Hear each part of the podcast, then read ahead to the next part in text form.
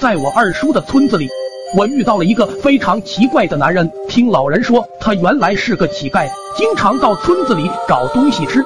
我二叔也是个老好人，经常会不厌其烦的给他东西，于是他吃穿不愁，就在村子西边的窑洞里住了下来，行为非常诡异。有时他会把送来的衣服撕得破破烂烂，有时偷来的饭他也要用脚跺跺，然后再吃。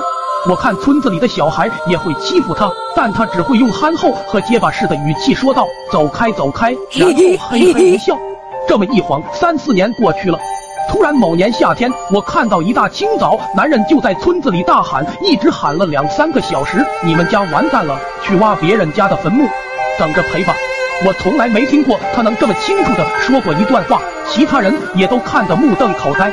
有人问他在说谁的时候，他就只是嘿嘿傻笑。村民们都以为他犯病了，就再也不多问了。可是又过了两天后，更加奇怪的事情发生了。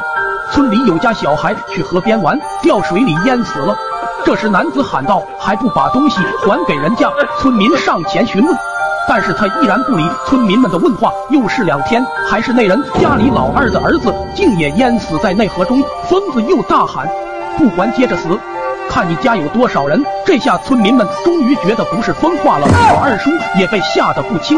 到了夜里，死人的那家人按耐不住了，他们跑到疯子的村里去问他：“我们家没有挖别人的坟，可是我家死人了，你就出去喊，这不分明咒我们家吗？”疯子瞪着眼睛看了一会，起来指着他家老二：“就是你，就是你！”老二听傻了似的站在那里哭着说。听说那个坟里有宝贝，就挖了。这下子他家人也呆住了，拉着疯子求问怎么办。疯子也不说话，就瞪着眼睛。那家人实在没办法，跪在那男子面前。疯子开口说道：“把东西还了，坟墓重新上土，让他披麻戴孝跪拜一天一夜，然后烧三车纸。”那家人连夜照办。自此，那家人安然无恙。从此，那疯子便消失不见了。而我二叔一直照顾疯子，后来竟然接连好运连连，家里出了个清华大学生。